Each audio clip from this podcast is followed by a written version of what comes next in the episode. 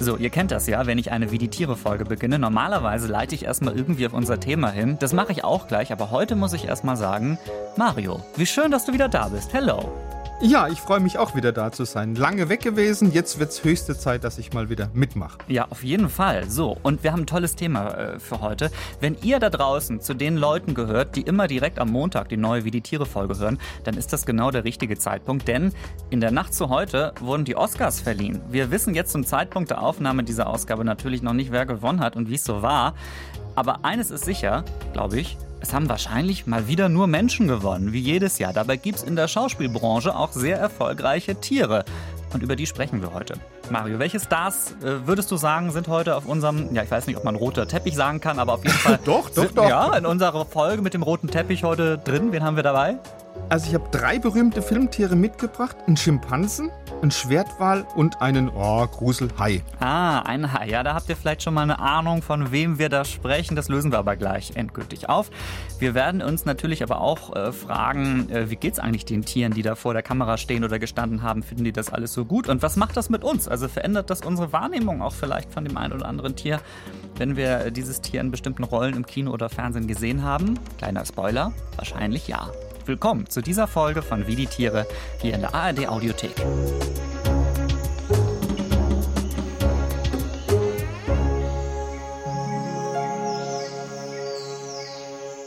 Wir sind euer Tierpodcast, alle zwei Wochen mit einer neuen Folge. Biologe Mario Ludwig ist da und ich bin Daniel Kehler von Bremen 2. Schön, dass ihr eingeschaltet habt. Wir schauen ja meistens immer, wie Tiere so durchs Leben kommen und welche Gemeinsamkeiten es zwischen Mensch und Tier so gibt. Heute mal wieder mit einer besonderen Ausgabe, weil wir einfach Lust haben, mal nach Hollywood zu gucken. Wer macht es nicht gerne, ne? Aber wir machen das natürlich sozusagen durch die Wie die Tiere Brille. Und damit werden wir auch direkt einsteigen in dieser Folge. Mario, du hast gerade schon gesagt, wir werden über ein Hai sprechen. Und ich sag mal so, wer eins und eins zusammenzählen kann und sich ein bisschen in der Filmgeschichte der vergangenen Jahrzehnte auskennt, der kennt natürlich den weißen Hai. Wir haben natürlich auch denn diese Musik schon vielleicht im Ohr. Kennst du die noch, Mario, vom weißen Hai? Genau, ja, ja. Also ich habe mal nachgeguckt, 1975 ist er rausgekommen, der weiße Hai, unter anderem mit einem gewissen Steven Spielberg im Team und einem riesigen Erfolg. Was glaubst du, wie viele Oscars hat er gekriegt? Fünf? Ah, nicht ganz, nur drei. Aber ist auch schon ah. ordentlich, ne? Ja, schon nicht schlecht. Ja. Also, für alle menschlichen Beteiligten war der Film, glaube ich, super, hat die Karriere vieler Filmemacherinnen und Macher positiv beeinflusst. Gilt das auch für den Hauptdarsteller, den Weißen Hai? War das für den auch so positiv? Nein, für den war das überhaupt nicht positiv. Es gibt ja nur wenige Tiere, die so ein schlechtes Image haben wie ein Hai. Mhm. Also Haie und natürlich vor allem jetzt der weiße Hai, der weiße Hai, wie es immer so schön heißt, die gelten ja bei ganz vielen Menschen als Bestien, die blutdürstig sind, die übermächtig sind, die einen gewaltigen Kiefer haben, die furchterregende Zähne haben und als Tiere, die machen ganz gezielt Jagd auf unschuldige Badegäste. So wie du das jetzt sagst, würde ich vermuten, das ist gar nicht in Wirklichkeit so, oder? Nein, natürlich ist es überhaupt nicht so. Und eigentlich ist in allererster Linie eben der Film Der Weiße Hai verantwortlich für dieses Horror-Image von den Haien. Hm. Also wenn du schon an das, das, Kinoplakat damals angeguckt hast, da ist ein riesiger weißer Hai zu sehen, der hat ein weit geöffnetes Maul, der hat dolchartige äh, Zähne und attackiert eine völlig arglose Schwimmerin, die von nichts eine Ahnung hat. Und die hat eben dafür gesorgt, schon dieses Plakat, dass die Menschen eigentlich von da an eigentlich Haie nur noch als Bestie angesehen haben, die todbringend ist, die blutdürstig ist und die ganz gezielt auf Menschenjagd gehen. Und als der Weiße Hai wirklich 1975 in die Kinos gekommen ist, da hat er wirklich weltweit für eine geradezu hysterische Haipanik gesorgt. Wieso, was war denn da los? Ja, also Urlauber, selbst Leute, die an der Nordsee Urlaub gemacht haben, die haben sich nicht mehr ins Meer getraut. Die haben mit ängstlichem Blick die Meeresoberfläche beobachtet, ob da vielleicht doch noch so diese dreieckige Rückenflosse von einem Hai auftaucht. Und das würde ja äh, verraten, dass jetzt da ja, eine ja. dieser Killermaschinen äh, auf Menschenjagd ist. Die Killermaschine im Meer, aber das glaube ich dir nicht, dass das wirklich so eine Panik war, oder? Doch, also Psychologen haben dieser Angst sogar Namen gegeben, Selachophobie, also die Furcht von einem Hai angegriffen zu werden. Und es gab ja vom Weißen Hai auch reichlich Fortsetzungen, also die letzte sogar in 3D und die haben natürlich auch nicht gerade dazu beigetragen, diesen schlechten Ruf des Weißen Hais entscheidend zu verbessern. Nee, vor allen Dingen in 3D wirklich ist es ja Nein. krass. Ne? Es gibt natürlich, das muss man sagen, dadurch gab es ja wirklich auch im Kino noch andere Haie oder andere Haifilme. Kennst du Sharknado? Nee. nee also ist es so ein künstlicher Hai irgendwie? Also das so, ist so ein, so ein äh, äh, ja, ich weiß nicht, Roboter oder sowas? Fast. Es ist ein Film, in dem ein Tornado übers Land zieht, in dem Haie umherwirbeln und alles auffressen, was ihnen in die Quere kommt. Und Achtung, da gibt es sogar sechs Teile von und dieser Film soll wahnsinnig schlecht sein. Also man sieht, das Thema Hai ist einfach in Hollywood wirklich ähm, angekommen äh, daraufhin. Aber um jetzt mal wieder ernsthaft zu werden, äh, die Frage an dich als Biologen und Tierexperten, wie gefährlich sind weiße Haie Haie denn jetzt wirklich? Äh, gar nicht so. Also wenn du dir die Statistik mal genauer anschaust, dann wirst du Erstaunliches finden. Also wenn man sich jetzt zum Beispiel die International Shark Attack File anguckt, das ist eine Hai-Angriffsdatenbank vom Florida Museum of Natural History, dann wurden in 400 Jahren weltweit insgesamt 3170 Hai-Attacken registriert. 543 davon mit tödlichem Ausgang.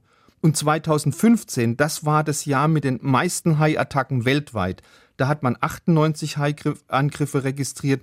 Sechs davon hatten tödliche Folgen für das Opfer. Und das ist ja weltweit gesehen nicht sehr viel. Mhm. Und Statistiker, die rechnen ja alles aus, die haben einfach mal errechnet, die Chance beim Baden im Meer von einem Hai angegriffen zu werden, die liegt etwa bei 1 zu 11,5 Millionen. Und die Wahrscheinlichkeit, von einem Hai getötet zu werden, die ist noch viel geringer. Die liegt bei 1 zu 264 Millionen. Also wenn man so mal einen Vergleich heranzieht, die Chance, einen Sechser im Lotto zu erzielen, die liegt bei 1 zu 14 Millionen. Und was auch sehr interessant, die meisten Angriffe von Haien auf Menschen, das ist eigentlich ein Versehen. Ein Versehen? Äh, die Haie wollen das gar nicht denn, oder wie?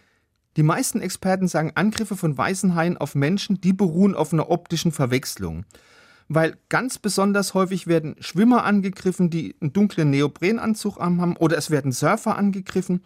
Und das ist aus Sicht von einem weißen Hai ein durchaus verständlicher Irrtum, weil aus der Perspektive von einem Hai, der von unten jetzt angreift, da ähnelt ja die Silhouette von einem Schwimmer oder von einem Surfer, der jetzt auf seinem Brett übers Wasser paddelt, mhm. durchaus der Silhouette von einer Robbe. Und Robben, das ist die eindeutige Lieblingsnahrung vom weißen Hai.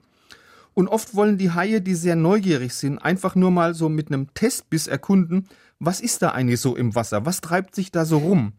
Und weil der, der Hai hat in seinem Gaumen wirklich hunderte von hochsensiblen Geschmackssensoren und deshalb weiß der sofort, was habe ich da zwischen den Zähnen und lohnt sich das überhaupt, dass ich mich damit beschäftige? Und im Fall von einem Menschen fällt natürlich dieses Urteil vom Hai meist negativ aus. Also der Homo sapiens ist einem weißen Hai viel zu mager also ein schlechter Energielieferant, und da halten sich weiße Haie dann doch lieber an eine schöne, fette Robbe. Also, wir haben damit schon mal einen Mythos erklärt und auch so ein Stück weit widerlegt. Die Haie sind nicht so blutrünstig wie angenommen. Wir gucken jetzt weiter auf Tiere im Film und bleiben bei Filmstars, auch die unter Wasser unterwegs sind. Nicht immer ging es denen gut. Wir gucken jetzt nämlich auf wirklich ein spezifisches, auf ein bestimmtes Tier. Und dazu kann man sagen, Gefangenschaft kann für manche Tiere problematisch sein. Aber wir fangen jetzt mal vorne an. Ich habe jetzt schon ein bisschen was vorweggenommen. Das war so. Mario, du hast, wir haben letztens telefoniert mal wieder. Da warst du wieder da und wir haben gesagt, was wollen wir in der Folge alles machen. Und da hast du mir versprochen, wir wollen jetzt auf einen weiteren super erfolgreichen Film gucken. Ich wollte aber nicht noch so was Blutrünstiges wie der Weiße Hai. Und dann hast du gesagt, ah, dann nehmen wir dem, den wurde, ja, wie hieß der nochmal? Kaiko? Keiki? Das war Kaiko, so hieß der Schwertball tatsächlich. Und der Film hieß Free Willy, ja. Ruf der Freiheit. War aus dem Jahr 1993 und das war wirklich einer der erfolgreichsten Tierfilme aller Zeiten. Und das war ein Film, in dem wurde gezeigt die Freundschaft zwischen einem zwölfjährigen Jungen auf der einen Seite und einem Schwertwal. Und der endet mit einer wirklich spektakulären Befreiung dieses Schwertwals aus einem Delfinarium. Und Free Willy, das war ein Film, der hat seinerzeit wirklich Millionen Menschen zu Tränen gerührt. Ja. Und er war auch sehr erfolgreich. Also Warner Brothers äh, hat es 76 Millionen Dollar Gewinn in die Kassen gespült.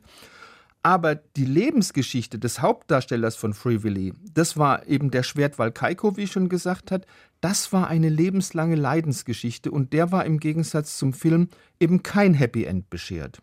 Was ist denn da passiert? Also Kaiko, da weiß man, der ist wahrscheinlich 1977 bei Island geboren wurde und der hat die ersten 15 Jahre seines Lebens in sogenannten Aquashows verbracht, in Kanada und Mexiko. Und dann wurde er von Hollywood eben für Free Willy engagiert. Engagiert ist gut, er hatte wahrscheinlich auch nicht so viele Auswahlmöglichkeiten. Aber wie dem auch sei, der ist in diesem Film aufgetaucht. Und dann?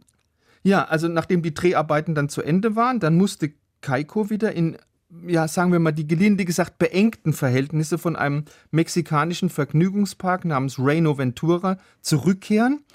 Und dann hat das Magazine Live, das Live Magazine, in einem Artikel diese wirklich skandalösen Zustände angeprangert, unter denen Keiko in Mexiko gehalten worden ist.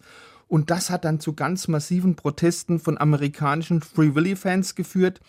Und die wollten sich mit diesem Schicksal, das ja wirklich beschämend war, von ihrem Schwertwall einfach nicht abfinden. Also dem ging es da wirklich nicht gut. Und dann haben die was gemacht? Also man hat dann die Free Willy Keiko Foundation gegründet. Das gelang mit Hilfe des Filmstudios, das da Geld gegeben hat. Und es gab ein Spendenaufkommen von mehreren Millionen Dollar. Und das war eine Stiftung, deren einziges Ziel war es eben auch Keiko den Sprung in die Freiheit zu ermöglichen. Das heißt, man hat Keiko dann 1996 aus Mexiko freigekauft und der wurde zunächst mal dann in ein Aquarium in Oregon gebracht. Und da sollte Keiko zunächst mal wieder zu Kräften kommen. Hm. Also da hat man in Oregon gleich ein Dutzend Pfleger dafür abgestellt, um eben Keiko wieder aufzupäppeln. Äh, der war geplagt von Untergewicht, von Muskelschwund, der hat chronische Hautausschläge gehabt. Und da hat man dem erstmal kräftig Futter, kräftig Vitamine, kräftig Antibiotika verabreicht. Und im September 1998 hat man dann Keiko wieder per Luftfracht mit einer C-17-Transportmaschine, das sind ja riesige Monster von der US Air Force, in seine Heimat Island geflogen. Und dort sollte er dann in so einer Meeresbucht, die hat man extra für ihn abgesperrt, mhm. wieder auf das Leben in Freiheit vorbereitet werden. Und 2002, also deutlich später, war es dann endlich soweit. Keiko ist im Atlantik ausgesetzt worden. Das klingt jetzt ja erstmal so spektakulär wie gut. Hat das alles denn geklappt? Nein, das hat leider nicht geklappt. Also nach über 20 Jahren Gefangenschaft, da hat es Keiko einfach nicht mehr geschafft, mit diesen Bedingungen im offenen Meer zurechtzukommen. Also der ließ sich lieber füttern, statt selbst zu jagen. Der ist immer zu seinen Menschen zurückgeschwommen und der hat auch keinen Anschluss an eine andere Schwertwallgruppe gesucht. Ja, das heißt, da war immer eine weitere intensive Betreuung notwendig und es ging dann wirklich sehr traurig aus. Also zu guter Letzt ist der arme Keiko zu einer sehr beliebten Touristenattraktion im norwegischen Fjord verkommen. Und 2003 hatte dann die Qual von Keiko wirklich äh, ein schlimmes Ende. Der ist einer Lungenentzündung erlegen. Man muss aber auch sagen, es gab auch sehr viele Kritiker dieses Auswilderungsversuchs, der eigentlich sehr gut gemeint war. Aber was wurde dann, dann äh, daran kritisiert? Das, wie du sagst, ist ja eigentlich erstmal eine schöne äh, Sache gewesen, dass die den extra ja, nach Island gebracht haben. Ja, aber die Auswilderungsaktion, die hat 22 Millionen Dollar verschlungen mhm. und da haben von Anfang an viele Tierschützer gesagt, nee, so geht's nicht, äh, weil man hat gesagt, da werden eigentlich eher menschliche Bedürfnisse äh, befriedigt, als dass man dem Umwelt- oder dem Tierschutz wirklich dient. Und man hätte doch diese Spendenmillionen, diese 22 Millionen Dollar, deutlich besser äh, verwenden können, indem man sie eingesetzt hätte zum Schutz von bedrohten freilebenden Walen und von Delfinen. Also man hat das einfach nicht richtig eingesetzt, nach Meinung der Kritiker. Hm, also die äh, denken, dass das wahrscheinlich äh, von vornherein klar war, dass das nicht so gut ausgehen könnte, vielleicht. Ja. Also an diesem traurigen Ende, so wie ich das jetzt verstehe, hatte jetzt vielleicht nicht explizit die Filmproduktion Schuld, aber man muss einfach dann sagen, äh, da war es nicht artgerecht gehalten worden. Wobei ich mich frage, wie man überhaupt so ein Tier artgerecht halten kann. Ne? Also äh, also der ist furchtbar gehalten worden, gerade am Anfang in diesen mexikanischen oder in diesen kanadischen Delfinarien. Ja. Also ich bin auch kein großer Freund generell von, von Schwertwallen in, in Delfinarien, egal wie groß dieses Delfinarium ist da gehören Schwertwalle einfach nicht hin. Ja. Mario, ich würde sagen, nach dieser Geschichte, die jetzt keine, ja, kein so schönes Ende war, ähm, aber die man ja auch einfach mal erzählen muss, auch gerade bei diesem Thema, lass uns jetzt mal wieder auf eine unserer Kernkompetenzen, auf eine weitere unserer Kernkompetenzen zurückkehren. Denn die ist über Tiere sprechen, von denen man eine Sekunde vorher noch nicht wusste, dass es sie überhaupt gibt. Sollen wir das machen? ja, Alles gerne. klar. Hier kommt unsere Rubrik. Weirde Tiere. Das ist Weirde Tiere, unsere Rubrik, in der wir ganz oft über Tiere sprechen, die ihr uns geschickt habt, die ihr entdeckt habt und die entweder skurrile Dinge können oder einfach bemerkenswert aussehen oder beides und die man in der breiten Öffentlichkeit eben noch nicht so kennt. Wir feiern die Vielfalt der Tierwelt in dieser Rubrik und Mario, ich liebe das Tier von heute, das kann ich dir schon mal sagen. Das hat eine Hörerin eingeschickt und zwar Bianca. Vielen, vielen Dank dafür. Ganz hervorragende Wahl und ich muss sagen, das Tier macht mir persönlich wirklich gute Laune, obwohl es, wenn man es sieht, selbst nicht so fröhlich aussieht, ehrlicherweise. Es ist ein Fisch. Wir bleiben also jetzt im Wasser thematisch. Es ist der Handfisch. Hast du von dem schon mal gehört? Von dem habe ich schon mal gehört, von dem habe ich auch Bilder gesehen. Sieht ja im Prinzip aus wie so ein Wesen aus einer anderen Zeit oder vielleicht aus einem Zeichentrickfilm, ja? Das stimmt. Ähm, äh, sehr spannend, aber ich weiß relativ wenig über die. Also, äh, du hast recht, es passt eigentlich so Zeichentrickfilm. Ich fange mal von vorne an. Also, so wie ich das rausgefunden habe, gibt es verschiedene Arten von Handfischen, vermutlich so ungefähr 13. Und die leben auf dem Meeresgrund vor der Küste des südlichen Australiens. So, haben wir schon mal äh, lokalisiert, so. Und die sind aber sehr empfindlich, auch was zum Beispiel Klimawandel, Veränderung der Wassertemperatur betrifft. Und deswegen gibt es sogar Schutzprojekte. Und es gibt unter anderem das Handfish Conservation Project. Und die beschreiben die Fische so. Ich finde diese Beschreibung hervorragend, gerade wenn man sie noch nicht kennt. Ich zitiere. Wenn Sie noch nie einen Handfisch gesehen haben, stellen Sie sich eine Kröte vor, die Sie in bunte Farbe tauchen, ihr eine traurige Geschichte erzählen und Sie zwingen, zwei Nummern zu große Handschuhe zu tragen. Und ich finde, das kommt ziemlich gut hin. Also ich versuche das mal aufzuschlüsseln.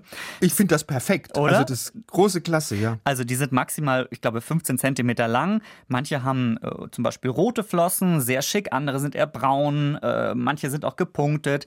Viele haben vor allen Dingen auffällige Lippen, um den Mund herum, also manchmal wirklich sogar rote Lippen. Das sieht wirklich sehr, sehr schick aus. Aber Sie haben halt, und das ist das Besondere, unterm Kopfbereich noch einmal kleine Zusatzflossen, die relativ kräftig sind und mit denen können sie sich am Meeresgrund fortbewegen. Und sie schauen dann wirklich sehr, sehr grimmig. Also natürlich schauen sie nicht wirklich grimmig, aber für uns sieht es so aus, als hätten sie wirklich schlechte Laune. Deswegen der Spruch mit der traurigen Geschichte da eben gerade. Also das ja. finde ich wirklich toll. Und sie sind aber, also du hast wahrscheinlich auch in freier Wildbahn oder irgendwie, naja, also wahrscheinlich, ich weiß nicht, wie oft du schon an der australischen Küste entlang getaucht bist. Wahrscheinlich nicht so oft, oder? Einmal. Ah, tatsächlich, aber noch kein Handfisch gesehen. Aber noch kein Handfisch gesehen. Ja, die sind wohl auch wirklich sehr, sehr schwer zu sehen, weil was ich äh, gelesen habe, ist, dass sie nicht so viel, ich sag mal, reisen. Ja? Also die sind eher dann in einem bestimmten Bereich und, und schwimmen nicht so weit durchs Meer. Also wenn ihr jetzt nicht äh, Lust habt, irgendwie nach Australien zu fahren oder zu fliegen und da irgendwie stundenlang äh, an der Küste irgendwelche Handfische unter Wasser, unter Wasser zu suchen, dann geht doch einfach bei uns auf Instagram, abonniert schon mal wie die Tiere, denn da poste ich demnächst ein paar schöne Handfische. So. Also ich würde die sehr gerne mal in freier Wildbahn sehen, aber ich will sie auch nicht stören. Weißt du?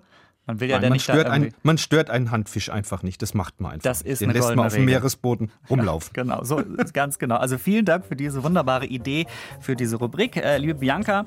Und wenn ihr auch ein Tier kennt, das wir unbedingt mal vorstellen sollen, mal kurz hier in dieser feinen Rubrik, dann schreibt mir doch gerne. Die Kontaktmöglichkeiten stehen in eurer Podcast-App in den Show Notes oder schreibt mir einfach auf Instagram.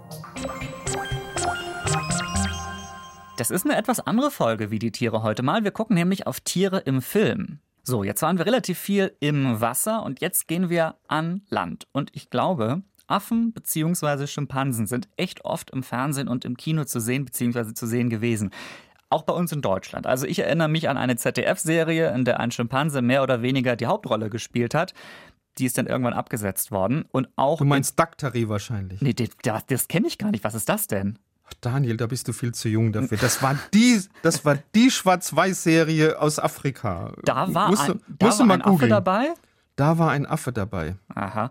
Ich Da war mein, ein schielender Löwe und ein Affe dabei, der sehr schlau war. das ist eine komische Serie. Ich meine unser Charlie, aber naja, gut. Das ist auch ganz gut, dass die Serie vorbeigegangen ist. Die war auch irgendwann zu tiefgründig für mich. Naja, anderes Thema. ähm, in Hollywood äh, gibt es aber auch Affen oder Schimpansen, die eine Hauptrolle gespielt haben. Ähm, denn da gucken wir jetzt mal explizit hin. In welchem Film äh, war da ein Schimpanse zu sehen? Also in diesen ganz berühmten alten Tarzan-Filmen, da gab es ja legendäre Tarzan-Darsteller Johnny Weissmüller, Lex Barker. Und da gab es auch immer einen Schimpansen Cheetah, der war frech, aber freundlich und der war so ein bisschen für die heitere, für die unbeschwerte Familienunterhaltung zuständig. Und der bekannteste Cheetah-Darsteller, übrigens Cheetah wurde noch im ersten Tarzan-Film von einem sechsjährigen Jungen verkörpert, das war ein männlicher Schimpanse, der hat auch Cheetah geheißen und der hat sich dann später mit anderen Schimpansen in der Filmrolle von Cheetah abgewechselt. Das heißt, man hatte ganz am Anfang noch keine Lust gehabt, wirklich ein Tier zu engagieren und hat dann einen sechsjährigen Jungen, weiß nicht, ob der das so toll Verkleidet, fand, ja, geschminkt und verkleidet, Ah, ja. okay. Und äh, dann irgendwann tatsächlich aber wirklich einen äh, lebendigen Schimpansen genutzt. War das ein, ja, ein Tier, das eigentlich in freier Natur geboren wurde, also in Wildfang, oder ist der von vornherein irgendwie in Gefangenschaft geboren? Wo, wo kam der her? Also der kam aus Liberia und wurde 1932 als Baby von einem sehr bekannten amerikanischen Tiertrainer namens Tom Chantry in die USA gebracht und dann wurde der zu einem Filmstar abgerichtet Und der war also, Cheetah war auch noch in zahlreichen anderen Filmen zu bewundern, der war in äh, TV-Shows, aber der hat Hollywood ist ja ein Sündenbabel, ja? ja? Da ist der arme Schimpanse unter den nicht guten Einfluss von Menschen geraten. Menschen, die es eigentlich hätten besser wissen müssen. Und da hat er leider eben auch eine Vorliebe für Zigarren und Bier entwickelt. Und es gibt Menschen, die sagen, der hat jeden Tag mehrere Flaschen Bier getrunken. Äh, da haben einfach die Trainer völlig äh, versagt, muss man sagen. Ich merke mir das Wort Sündenbabel. Das kommt jetzt auf jeden Fall in meinen äh, neuen Sprachgebrauch. ja, gut. Ja, aber ich kann mir auch nicht vorstellen, dass das irgendwie, also vielleicht hat er sich irgendwie dran gewöhnt, der Affe, das mag ja sein, aber gut war das auf keinen Fall für ihn. Und du sagst Nein. es irgendwie, dass man da einfach so weitergemacht gemacht hat. Inzwischen sind wir zum Glück schlauer. Aber gucken wir nochmal zurück eben in die Zeit, wo diese Filme mit ihm gedreht wurden. Das war dann ja offenbar ziemlich oft, dass da eingesetzt wurde, oder? Ja, der war also für einen Schimpansen unglaublich lang im Filmbusiness tätig. Also normalerweise können Schimpansen gerade mal so bis zum zehnten Lebensjahr bei Filmarbeiten eingesetzt werden, weil wenn die älter werden, dann können die von ihren Pflegern in der Regel nicht mehr kontrolliert werden. Und das letzte Mal auf der Leinwand war Cheetah dann 1967 zu sehen in dem Film Dr. Doolittle mhm. mit Rex Harrison. Und danach hat er sich dann im Alter von 35 Jahren äh, ins Privatleben zurückgezogen und hat seine Filmkarriere beendet. 35? Das ist relativ alt, oder? Aber für einen Schimpansen eigentlich nicht so, ne? Schimpansen werden schon 60 Jahre alt. Ah. Und ähm, nach seiner Filmkarriere hat er wie seine äh, menschlichen Schauspielkollegen als Rentner in Kalifornien gelebt, in Palm Springs. Und seine Betreuer sagen, also war, er war ja ein Affenrentner, der hätte den Ruhestand geliebt, der hätte gern mit Puppen gespielt, der hätte gern Bilderbücher und Zeitschriften angeguckt, der hätte Fernsehsendungen zusammen mit seinem Enkel angeguckt und angeblich hat er mit besonderer Begeisterung äh, Tierfilme angeschaut und natürlich vor allem, wenn seine alten Tarzan-Filme zu sehen war. Und am 24. Dezember 2011 ist er dann im Alter von angeblich 80 Jahren an Nierenversagen gestorben. Es soll aber auch so gewesen sein, dass er auch in Deutschland mal vor der Kamera gewesen sein soll. Und zwar im aktuellen Sportstudio. Stimmt das? Nein, es war nicht dieser Affe, sondern es war ein anderer Affe. Und das war 1971. Da hat man den legendären amerikanischen Tarzandarsteller Johnny Weissmüller ins Sportstudio eingeladen. Der war ja mehrfacher Olympiasieger im Schwimmen. Okay. Und der kam mit seiner sechsten Ehefrau. Und dann kam es wirklich zu einem der peinlichsten Zwischenfälle im deutschen Fernsehen überhaupt. Also man hat, um dieser Sendung so ein bisschen Urwaldflair zu verleihen, und weil so ein Hollywood-Schimpanse eben nicht zur Verfügung gestanden ist, also Cheetah war nicht dabei, da hat sich der Sender einfach einen Schimpansen aus dem Duisburger Zoo ausgeliehen. Und der Schimpanse hat schon vorher diesen armen Johnny Weissmüller gequält. Der hat ihn gebissen, der hat ihn bepinkelt, der hat alles gemacht.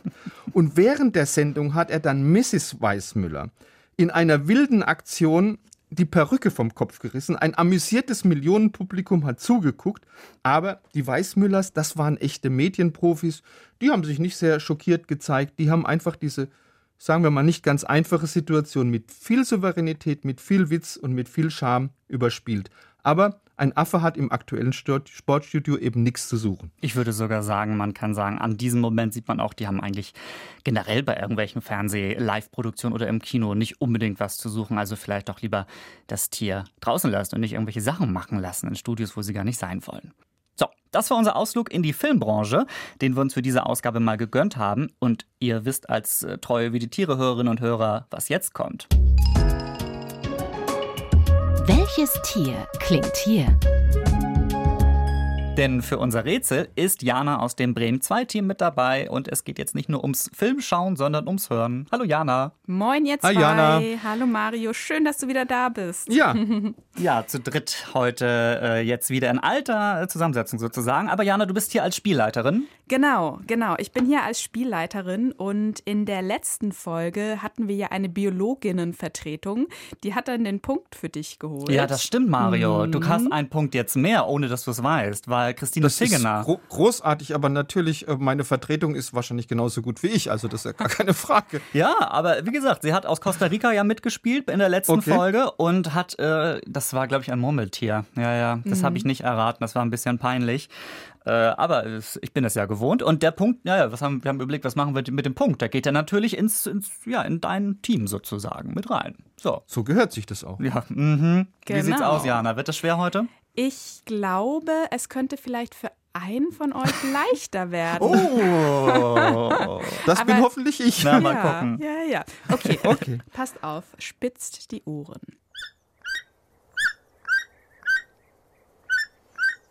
Ist das ein Hundewelp? Nein. Aber es ist ein Säugetier. Nee, es ist kein Säugetier. Es ist ein Tukan. Ja, Daniel!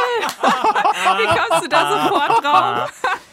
Also, Ich habe mir so viel äh, Sachen noch aufgeschrieben, was ich euch an Tipps geben kann. Ne? Äh, was ich Jana, es ist, es ist skandalös, dass du Daniels Lieblingstier raussuchst. Es ist ein Skandal. Es muss sein, du Ja. hatten auch mal eine Katze, glaube ich, vor langer Zeit. Genau. Also, Ja, die habe ich ja noch nicht mal erkannt. Das war ja schlimm. Ach ja, stimmt, das war das. Ja, vielleicht war das schon zu viel verraten, dass ich so ein bisschen Nee, angedeutet nein. hat, dass es. Nee, okay. Daran lag's nicht. Ich sag dir Daniel gleich, woran's sich lag, aber sag sehr intensiv mit diesem Vogel beschäftigt, es. dem Tukan, mit Ja. dem wunderschönen Schnabel. Man konnte so ein bisschen dieses Klappern raushören. Oder Daniel, woran hast du es erkannt? Ähm, du hast es gesagt, also ich, ich mag Tukane tatsächlich ganz gerne. Und inzwischen sind die sozialen Medien so schlau, dass sie mir automatisch sehr viele Tukan-Videos und Tukan-Inhalte präsentieren, weil die ja mitlernen, was man so anguckt und so weiter.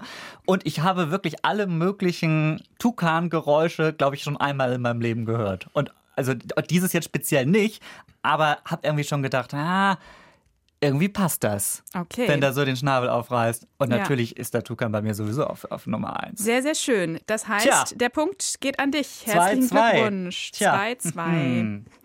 Herr Ludwig, da müssen Sie noch mal bei mir in äh, Tukan-Nachschulung gehen, möglicherweise. Ich werde mich ranhalten. ja. Jana, danke für dieses Geräusch. Ah, warte mal, bleib noch mal da. Äh, wir sind jetzt hier gerade beim, beim Thema Film irgendwie so gewesen. Äh, egal, ob, ob jetzt so Zeichentrick oder Animation, hast du einen Film irgendwie, äh, wo ein Tier eine Rolle spielt, äh, der dir irgendwie im Hinterkopf geblieben ist oder den du magst? Ich habe tatsächlich sehr gern Findet Nemo geguckt. Ah, ja. Auch ähm, nicht als Kind, sondern als erwachsener Mensch. Und äh, Warum nicht? Ich, ja, ich fand das sehr, sehr lustig. Vor allem walisch. Ähm, äh, die, äh? Ja, ja, wie war das nochmal? Ich kann das nicht mehr nachmachen. Pauli, Natürlich. das ist wow. okay. Gut, So diesen Ausschnitt dazu. werde ich mir jetzt abspeichern und immer in Zukunft, wenn deine journalistische äh, äh, Klasse gefordert ist, äh, das einspielen. Wunderbar. Mari, hast du irgendwie einen Tierfilm, äh, wo du sagst, ja, an den erinnerst du dich immer? Also Nemo fand ich auch ganz gut und du wirst jetzt kaum glauben, der Weiße Hai. Also weil ich habe die Premiere vom Weißen Hai tatsächlich damals äh, an der Côte d'Azur gehört und das sind wirklich Hallo, am nächsten, Herr das sind wirklich am nächsten. Tag an der Côte d'Azur die Leute nicht ins Wasser gegangen. Wahnsinn. Na, aber das Schöne ist ja, du kannst es ja mit der entsprechenden, ich sag mal, kritischen Betrachtung auch irgendwie ansehen, weil du dich da auskennst in dem Bereich. Ich erinnere mich äh, auch an viele der Filme, die ihr gesagt habt, aber wisst ihr, was der beste Tierfilm ist? Es ist natürlich ein Film, den viele, ah, ich weiß nicht, ob er jetzt in, ich sag mal, in der jetzigen Schülerinnen und Schülergeneration immer noch im, im, im Unterricht gezeigt wird.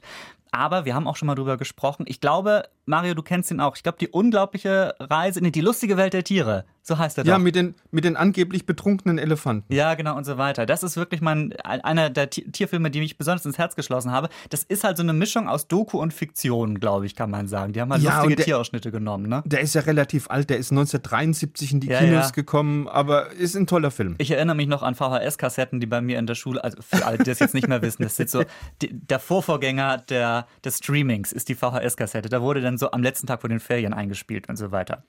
Ja, also wir Markentiere sind aus unserer Filmgeschichte, Filmbranche irgendwie nicht wegzudenken, aber äh, wenn es irgendwie äh, nachgebaute oder animierte Tiere sind, ist das vielleicht doch ein bisschen besser. Übrigens, wenn ihr jetzt im Filmfieber seid und Lust habt auf noch mehr Filmwissen, Serienwissen und auch, ja, ich sag mal, Serientipps vielleicht bekommen möchtet, aber äh, euch auch für alles interessiert, wo vielleicht keine Tiere drin vorkommen, äh, dann empfehle ich euch einen sehr guten Podcast, den es auch hier in der ARD Audiothek gibt.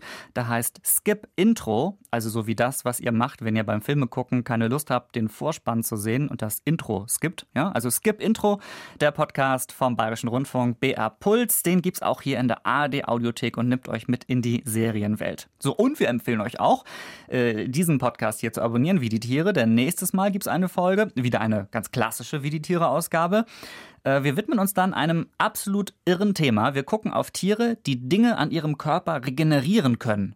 Was für Tiere werden da drin sein, Mario? Verrat mal nicht zu viel, nur so ein bisschen was. Also es wird eine Maus dabei sein, es wird eine äh, Eidechse dabei sein und es werden Seegurken dabei sein. Ja, also freut euch darauf, das wird toll in zwei Wochen in diesem Podcast-Feed eures Vertrauens in der ARD Audiothek. Und auf allen anderen guten Podcast-Plattformen auch. Und falls ihr das noch nicht getan habt, dann hinterlasst uns auch gerne eine Bewertung wir freuen uns über fünf Sterne zum Beispiel, solltet ihr uns auf Spotify oder Apple Podcasts hören. Das bringt uns nach vorne und supportet uns auch gerne, indem ihr uns an andere Tierfans empfiehlt. So, wenn ihr Feedback habt zu dieser Ausgabe oder einfach sowas loswerden wollt, unsere Kontaktmöglichkeiten stehen auch im Beschreibungstext in den Shownotes zu dieser Folge. Zum Beispiel haben sich in den letzten Wochen gemeldet bei uns Vitos, Elke, Elias und Daniela. Und Daniela kommt aus Österreich. Wir haben auch Hörerinnen und Hörer in Österreich. Finde ich auch super. Also, Sehr gut. Wir sind äh, europaweit äh, sozusagen aktiv, würde ich mal sagen. Vielen Dank für eure Rückmeldungen und danke dir, Mario, für diese Folge. Und dann in zwei Ja. Wochen hören wir uns wieder, ne? Ja, gerne und ich freue mich drauf. So machen wir es. Ciao. Ciao.